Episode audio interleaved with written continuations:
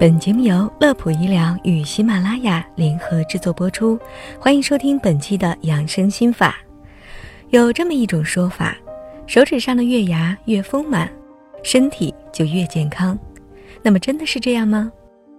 今天节目中，我们就来带大家一起探秘小月牙和身体健康之间的关系。首先来说，健康的指甲应该是半透明、有光泽。能透出下面甲床的淡粉色的月牙，就是在指甲下方五分之一处出现了一条白色弧形痕迹。那么正题来了，是不是像很多人所说，每只手都有四个月牙，每个月牙都占指甲的五分之一，就能证明人的身体处于最健康的状态呢？其实月牙并没有大家想的那么神秘。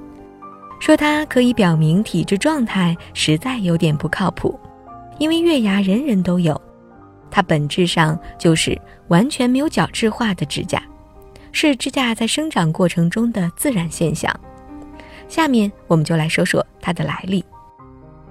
指甲的根部叫做甲基，位于皮肤的下面，是一个角蛋白细胞的制造基地。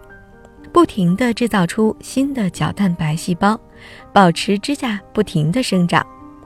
刚产生的角蛋白细胞还是鲜活的，又圆又白。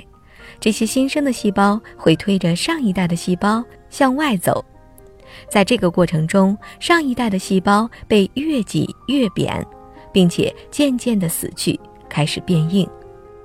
当指甲被挤出皮肤，长到能被你看见的时候。大部分已经被挤得褪去白色，变得半透明，承担起了保护甲床的重任。而月牙就是没有完全角质化的指甲，因为有些人可能甲基天生长得比较靠后，或者是指甲的生长速度天生就比较慢，使得指甲半月羞涩地躲在指甲肉里不肯露面。所以说，只有看不见的月牙，没有不存在的月牙。那些天生没有月牙，或者是月牙数不到八个的人，请放心，你们一样能活得非常健康。那么，为什么大拇指常有月牙，而小指不常有呢？这是因为爱劳动手指的指甲就长得快，大拇指堪称五指的劳模，指甲磨损得快，自然长得快，月牙也就容易被推出来。这就解释了为什么大多数人的大拇指都有月牙，因为大拇指的使用频率实在很高，相对来说小指比较不爱劳动，所以小指指甲的生长速度最慢，月牙也就比较少见。而那些常常弹钢琴、拉小提琴的人，因为使用小指的频率超出常人，小指指甲生长速度加快，所以月牙也会冒头。